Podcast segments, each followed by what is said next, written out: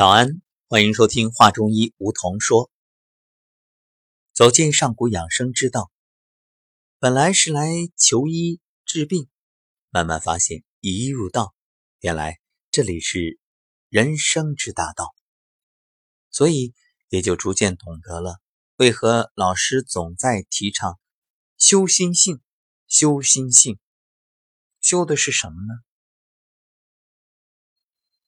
正所谓大道至简，至简心法，其实就是告诉你如何把自己放空，把世间的欲望放下，把对生活的期待放淡，然后呢，你自然可以放空。什么是心性？就是一种禅的境界。那什么又是禅的境界呢？就是道。那么什么又是道呢？可能听起来很抽象。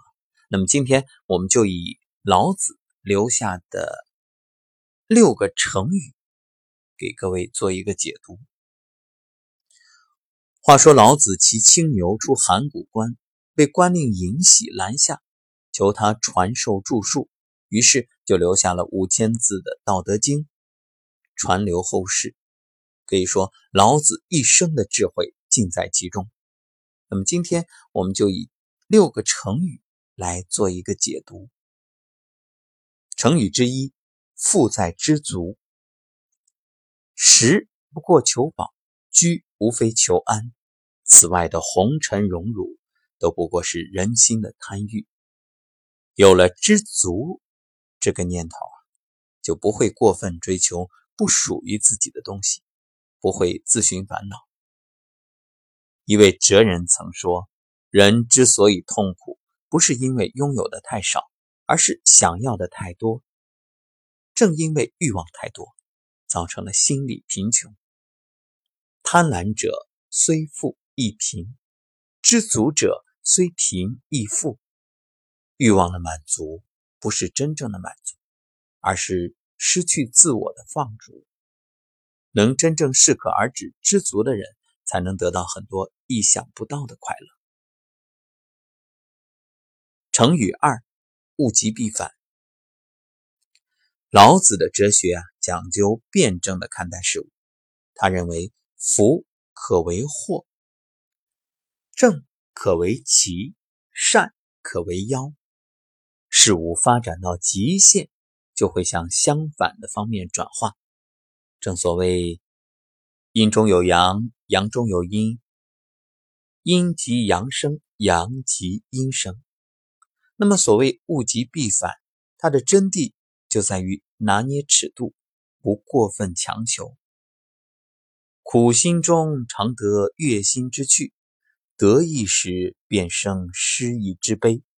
凡事。要留有余地，话不可说尽，事不能做绝。退一步，必有余乐。好花看半开，美酒饮微醉，浮生看破半世。在理想和现实、天堂和尘世，找一条最实际、最恰当、最平衡的人生之路，必然会减少虚无目标时的痛苦，得到快乐享受。成语三：慎终如始。老子认为，对于任何事情，对待结尾都要如同对待开始那样慎重，要始终保持对于做事的热情和激情，做到有始有终。在如今这浮躁的社会，无论发生何种事情，要始终以桃李不言，下自成蹊的谦逊。以如履薄冰、如临深渊的谨慎，一如既往的坚持，不忘初心，方得始终。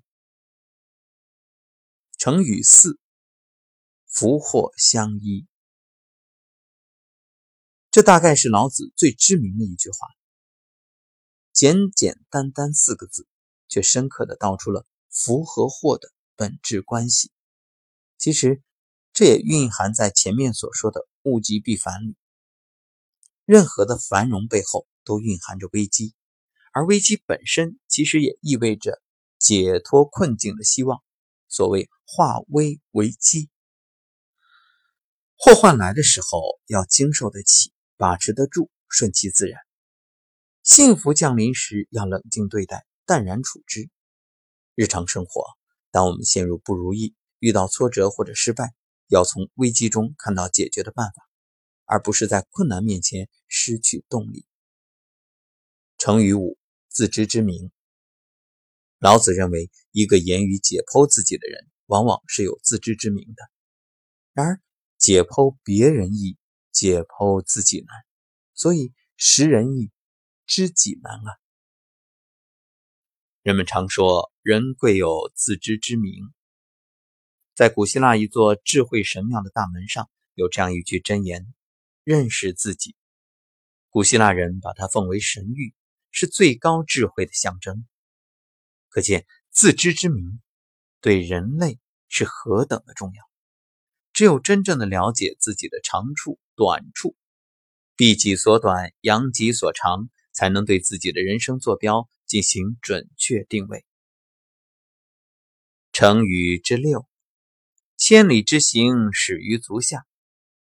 老子从来不信什么豪言壮语，恰恰相反，他的谨慎是出了名的，因为他知道。没有什么空中楼阁，也没有什么一蹴而就，有的只是脚踏实地。短短六个成语，作为人生箴言，叩问着人生和命运。那么今天分享给你，愿我们共勉。即将回到上古养生之道的课堂。也即将开始各种课程的学习。四月份又有一个禅心禅意即将开课，那么也让我们在禅意的境界里，自由的驰骋与徜徉，一同去探寻和感受。人生何处无禅意？